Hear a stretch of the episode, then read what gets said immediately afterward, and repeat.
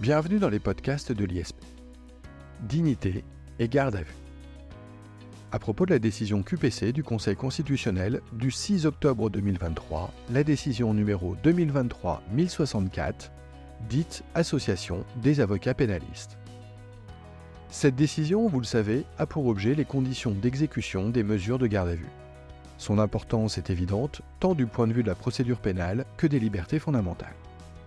À ce titre, il est certain qu'elle intéressera tous les candidats au CRFPA qui préparent en ce moment le grand tour. Cette affaire récente, portée devant le Conseil constitutionnel, met en lumière un enjeu crucial, la dignité de la personne en garde à vue. Au cœur de cette problématique se trouve la question de savoir si les conditions de détention respectent les principes fondamentaux inscrits dans notre Constitution. Dans une société où le respect des droits fondamentaux est primordial, cette affaire souligne la tension entre la nécessité de maintenir l'ordre, et la garde à vue constitue un de ces moyens, et la protection des droits individuels. Elle pose également la question de la responsabilité des autorités judiciaires et de la police judiciaire dans la mise en œuvre de ces mesures, et accessoirement, le rôle que le Conseil constitutionnel entend jouer dans la protection de cette dignité. Dans ce podcast, nous allons naturellement explorer les différentes facettes, les coulisses, dira-t-on, de la garde à vue en France. Avec Grégory Portet, professeur de droit public et de notes de synthèse au sein de la prépa ISP, nous nous pencherons sur la confrontation entre les conditions d'exécution des mesures de garde à vue et le principe de la dignité humaine. Ainsi, nous allons exposer en détail la position du Conseil constitutionnel face à ces préoccupations, les ressorts, les tenants et les aboutissants de la décision du 6 octobre 2023. Je commencerai donc par accueillir euh, mon ami Grégory Portet. Grégory Portet, bonjour. Bonjour euh, Jacob Béabi. Grégory Portet, merci de participer une nouvelle fois au podcast de l'ISP. Euh, nous allons dans ce podcast, comme je l'ai dit, envisager la décision du 6 octobre 2023, la décision QPC du Conseil constitutionnel, dite Association des avocats pénalistes. Alors, tout d'abord, Grégory Portet, pourriez-vous nous rappeler le cadre de la saisine du Conseil constitutionnel? Tout à fait. Alors, je crois qu'il est important de le dire. Le Conseil constitutionnel est ici saisi par le Conseil d'État qui renvoie ici une demande de QPC. Cette QPC est dirigée essentiellement contre les dispositions de l'article 63-5 du Code de procédure pénale euh, disposition qui prévoit, pour le dire en peu de mots, qu'une garde à vue doit s'exécuter dans des conditions assurant le respect de la dignité de la personne. Alors, pour bien comprendre euh, le questionnement, je crois qu'il faut rappeler ce qu'est une garde à vue, très rapidement, et ensuite rappeler l'argumentaire euh, qui est soulevé par les parties. La garde à vue, on le sait, notamment pour nos candidats qui préparent euh, le grand oral du CRFPA, vous le disiez tout à l'heure, c'est une mesure de contrainte par laquelle une personne soupçonnée d'avoir commis ou tenté de commettre un crime ou un délit puni d'une peine d'emprisonnement va être maintenue à la disposition des enquêteurs. Donc, en clair, l'officier de police judiciaire va décider de placer une personne en garde à vue. Ça veut dire que, au plan matériel, euh, la personne est interpellée et amenée au commissariat ou à la gendarmerie.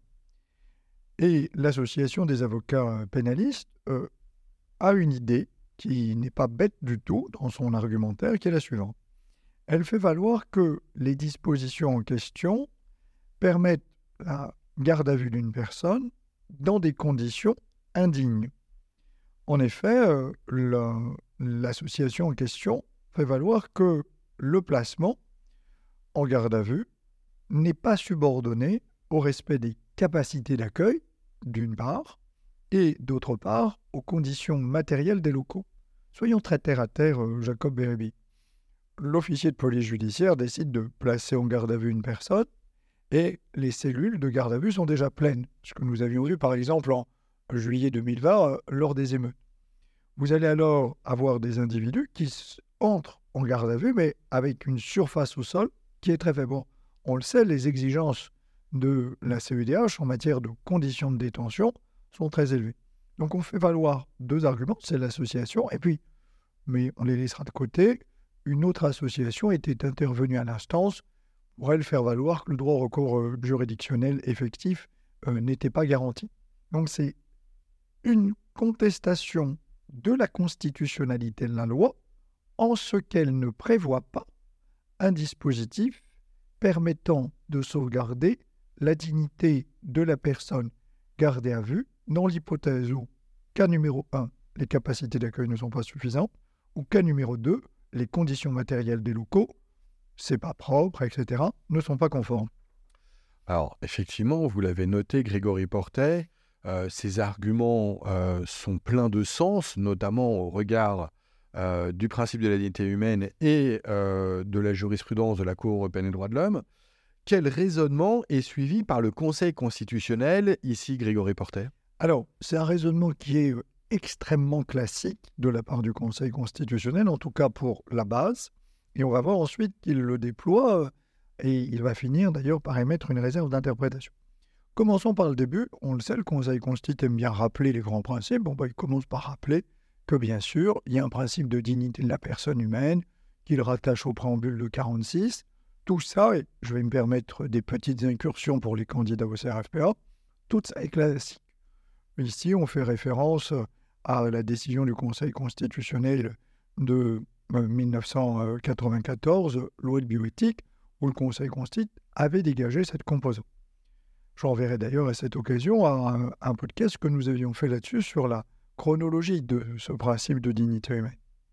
Ensuite, une fois que le Conseil constitutionnel ait rappelé euh, ce principe de dignité de la personne humaine, il en tire des conséquences en nous disant bah, toute mesure privative de liberté doit être mise en œuvre dans le respect de la dignité de la personne humaine.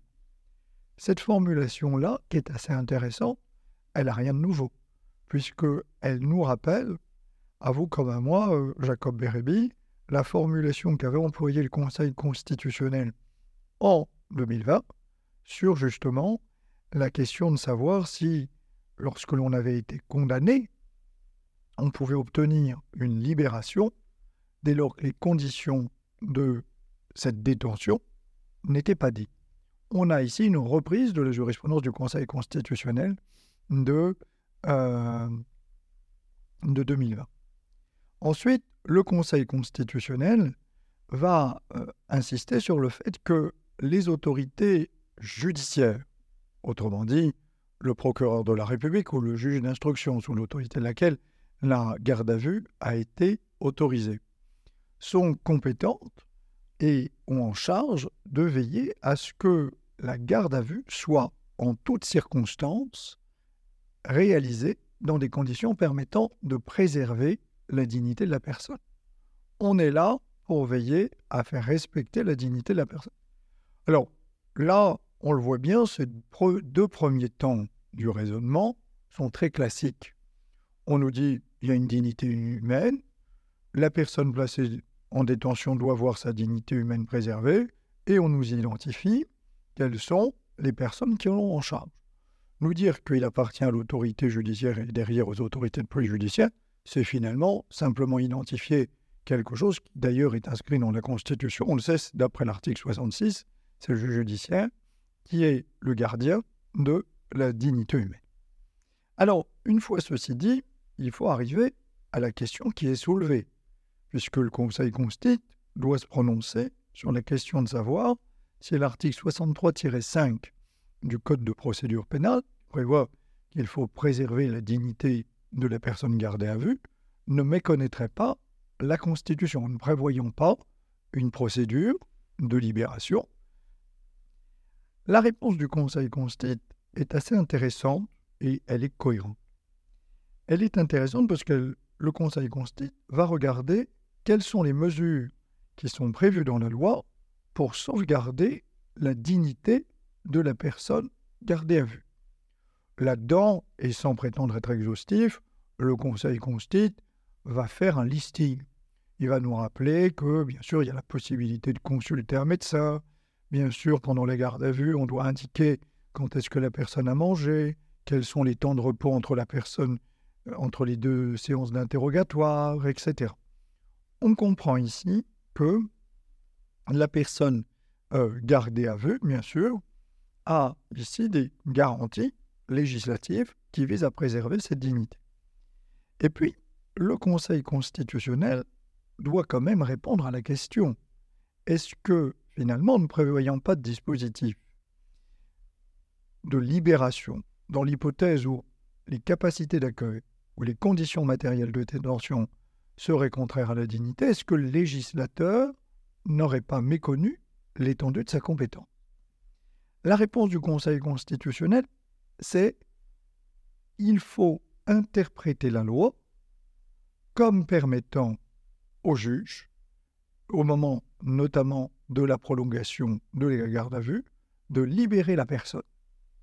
C'est cette interprétation ici de la loi, cette réserve d'interprétation qui permet au Conseil constitutionnel de considérer que la loi est conforme à la Constitution, mais en revanche, le juge judiciaire doit être en capacité de libérer la personne.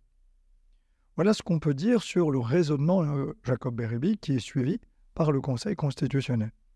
Alors, Grégory Portet, euh, vous évoquez donc une réserve d'interprétation. Est-ce que vous pourriez nous rappeler de quoi il s'agit? Et, euh, et, quelle est son autorité? Et alors, essayez d'avoir de la simplicité dans vos propos parce que le profane que je suis en droit public voudrait bien saisir la notion. Alors, Jacob Bérébi, vous allez voir, c'est très simple. La réserve d'interprétation, c'est euh, une solution qui a été inventée par le Conseil constitutionnel et c'est une technique qui est très ancienne. En fait, on l'oublie euh, souvent, mais la création des réserves d'interprétation remonte au tout début du Conseil constitutionnel, en 1959, dans une décision règlement de l'Assemblée nationale. Alors, c'est intéressant parce que le Conseil constitue a inventé ici une voie intermédiaire. Normalement, où un texte est conforme à la Constitution, ou il est contraire. Et là, il a inventé une voie intermédiaire qui consiste à dire le texte est conforme sous réserve qu'il soit interprété de telle manière. En clair, la réserve d'interprétation est un mécanisme par lequel le Conseil constitutionnel va mener le raisonnement suivant.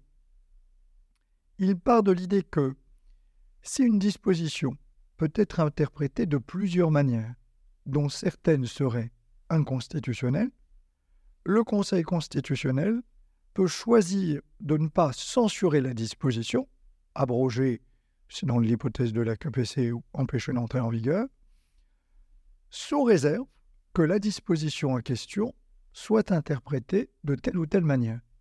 Il va ainsi, au travers de la réserve d'interprétation, compléter l'action du législateur. Le doyen favoreux aimait dire que on peut classer les réserves d'interprétation du Conseil constitutionnel en trois catégories. Il existe d'abord ce qu'on appelle les réserves neutralisantes. Dans cette technique, le Conseil constitue va nous dire voici comment la loi ne doit pas être interprétée, toutes les autres interprétations étant alors possibles. Et sous réserve qu'on ne l'interprète pas ainsi, la loi est déclarée conforme à la Constitution. C'est ce que le doyen euh, Favoreux appelait la technique consistant à ôter le venin de la loi, dévenimer la loi, pour reprendre une expression qu'il aimait beaucoup. La deuxième technique, c'est ce qu'on appelle une interprétation directive. C'est une technique dans laquelle le Conseil constitue va interpréter la loi en indiquant comment la loi doit être interprétée parmi toutes les interprétations possibles. Il n'en retient qu'une seule, et c'est cette condition qui permettra de la déclarer conforme à la Constitution. C'est cette interprétation qui permet. La troisième technique, c'est ce qu'on appelle la réserve d'interprétation dite constructive, qui consiste cette fois-ci à ajouter à la loi, en dehors du, texte stricto sensu, une interprétation qui va permettre de compléter.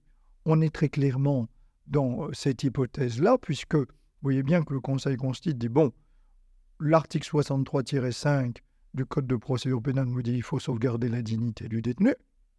Il va falloir, il faut bien voir que le législateur le fait, et d'ailleurs, pour sauvegarder la dignité du détenu, il y a lieu de rappeler que le juge judiciaire pourra décider d'interrompre la garde à vue à tout moment, immédiatement, dès lors que la dignité est compromise.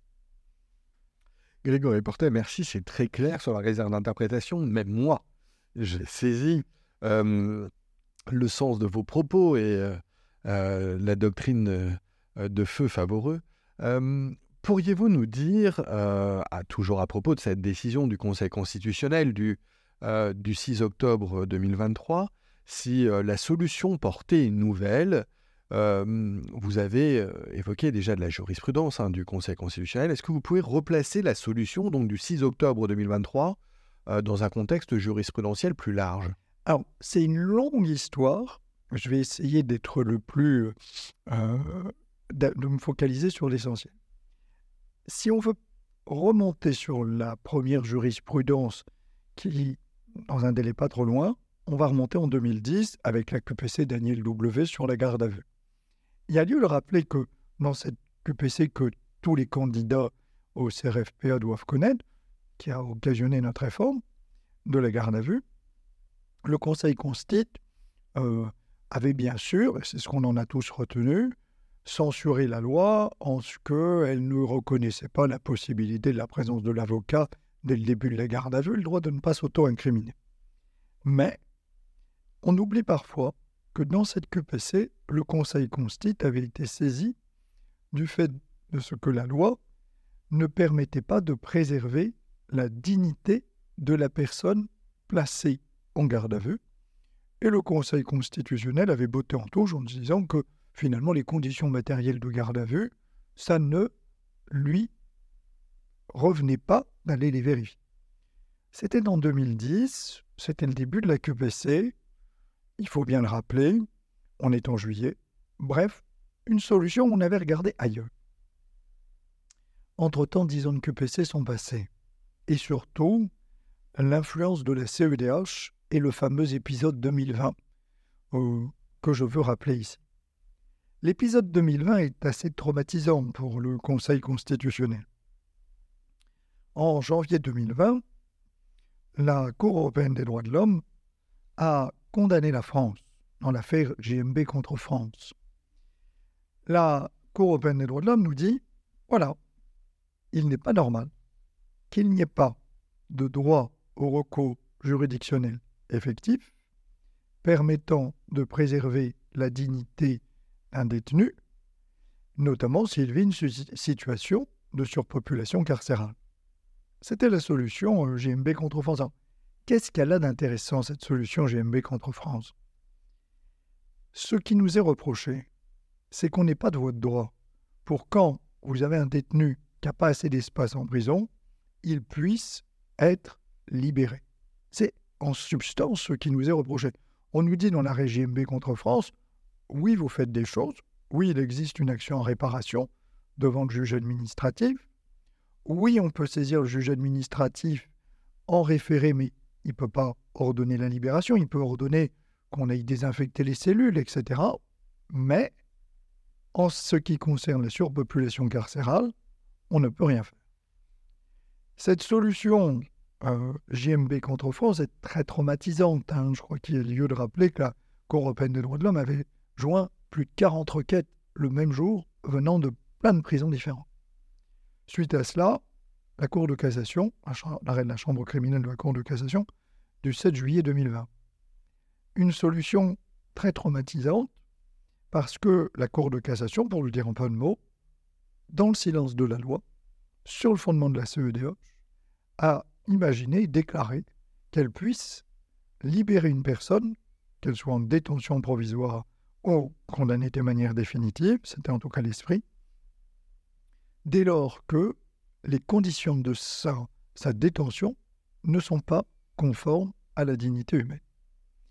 Formulation qui faisait référence à la jurisprudence GMB et renvoyait à cette époque à la situation de surpopulation carcérale. Allez-y, Grégory Portage, j'allais vous interrompre. Pardon, continuez. Et alors, c'est une solution intéressante parce que euh, il y a lieu de le rappeler. La Cour de cassation s'est prononcé le 7 juillet sur le fondement du contrôle de conventionnalité. Alors, Et en même temps, un jour du 7 juillet, elle renvoie au Conseil constitutionnel une QPC. C'est une solution traumatisante parce que, vous le savez, Jacob Berebi, dans la QPC, normalement, si vous invoquez le même jour un contrôle de conventionnalité et un contrôle de constitutionnalité, le contrôle de constitutionnalité est prioritaire. Sauf que la Cour de cassation a fait une juste application des dispositions euh, de la loi organique sur la QPC qui prévoit que, lorsqu'est en cause la liberté individuelle, eh bien, l'examen de la conventionnalité se fait sans délai. Autrement dit, la Cour de cassation a pu se prononcer avant et griller la priorité au Conseil constitutionnel. Griller la priorité au Conseil constitutionnel, c'est faire quelque chose. Ça s'appelle lui tordre le bras. Et le Conseil constitutionnel, dans sa décision d'octobre 2020, n'a d'autre choix que de s'aligner sur la solution de la Cour de cassation. Ce qui veut donc dire que le Conseil constitue censure la loi française, on sait qu'elle ne prévoit pas, on retrouve ici le même raisonnement, un mécanisme permettant de protéger la dignité des personnes détenues qui vivent une situation de surpopulation carcérale. Et donc le Conseil constitutionnel n'a pas pu apparaître comme le protecteur des libertés des personnes placées en situation de détention. La suite, elle est bien connue, c'est que le Conseil constitue ayant censuré la loi française, le législateur devait intervenir d'ailleurs avant mars au départ, et puis finalement il interviendra le 8 avril 2021 et va permettre au juge judiciaire d'intervenir chaque fois qu'il est porté atteinte à la dignité de la personne en situation de détention. Ce qui veut donc dire que dans cet épisode, ce que l'on a vu, c'est un conseil constitué qui avait regardé ailleurs en 2010, une cour de cassation qui avait répondu à une attente de la Cour européenne des droits de l'homme, et un conseil constitutionnel qui n'avait pas pu s'ériger en tant que protecteur de la dignité des personnes placées en situation de détention. Quand on regarde maintenant la décision, on comprend mieux. C'est le même mécanisme qui était à l'œuvre. On a demandé au Conseil constitue et on lui a servi sur un plateau, sur un renvoi du Conseil d'État.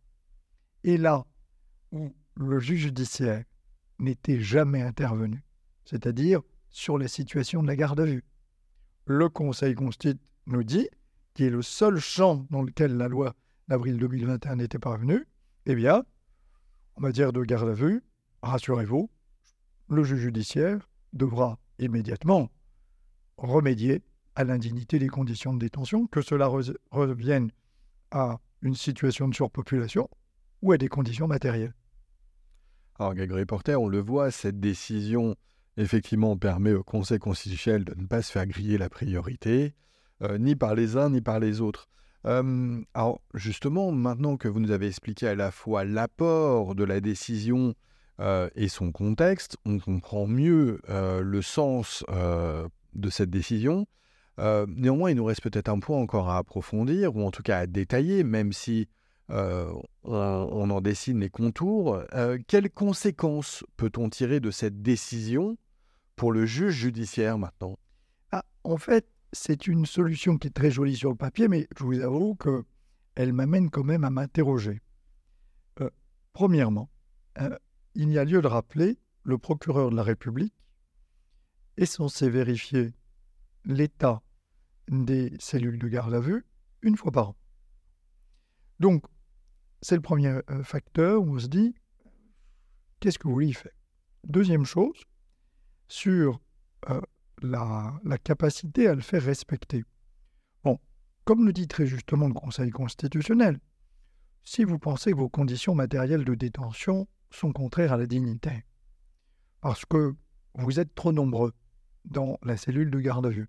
Ici, on va revenir sur les standards euh, de la Cour européenne des droits de l'homme, hein, c'est-à-dire un nombre de mètres carrés limité Est-ce que vous avez des toilettes qui sont séparées, etc. etc. Si vous avez des conditions de détention euh, qui ne sont pas euh, dignes, bah, vous allez demander à ce que votre garde à vue ne soit pas prolongée. Bon, on voit bien que ici, le juge judiciaire doit interrompre la garde à vue. On peut alors se demander comment est-ce que le même juge judiciaire, par exemple le juge d'instruction, va faire une demande, et de l'autre côté, vous allez avoir le JLD qui va vous dire ah non, on ne peut pas le maintenir en garde à vue parce qu'il n'y a pas assez. Autre point, très terre à terre, qu'il faut poser. Si vous avez des situations de surpopulation euh, carcérale dans euh, des cellules de garde à vue, je me pose la question concrètement, qu'est-ce qu'on fait? Alors, on fait plus de garde à vue. On part de l'idée que finalement le délinquant ne doit pas être maintenu à la disposition des enquêteurs. Et quel bilan on fait? Quelle est la personne qu'on garde? Euh, Est-ce qu'il appartiendra dans ce cas-là de triguer entre les individus qui sont placés en garde à vue? Je vous avoue que la, décision, sur le papier, elle me convainc pleinement, naturellement. Et d'ailleurs, pour tous nos candidats qui préparent le CRFPA, on doit s'en réjouir. Oui, c'est mieux d'avoir des cellules de garde à vue qui soient conformes. Mais un peu comme pour la question de la surpopulation carcérale, c'est une question administrative, qui est une question de bonne gestion à la fois de nos commissariats et de nos prisons. Comment avoir suffisamment de cellules? Juridiquement, ça a du sens. Du point de vue des libertés et de la dignité, euh, c'est une solution heureuse. D'un point de vue matériel, euh, sinon budgétaire, euh, il faut s'interroger. Exactement. Grégory Portet, merci, merci pour ces explications, la clarté de vos explications sur cette décision du 6 octobre 2023. on répondait ainsi à une demande, hein, une demande euh, correspondant à, eh bien, à ceux, encore une fois, qui passent les examens et concours en ce moment. Le sujet intéressera évidemment aussi tous ceux susceptibles de tomber sur des sujets euh, relatifs à la surpopulation carcérale, la garde à vue, etc. etc. Bref, merci Grégory Portet de vous être prêté ce jeu du podcast de l'ISP une nouvelle fois et on vous retrouve très bientôt, on l'espère. Merci à tous, au revoir.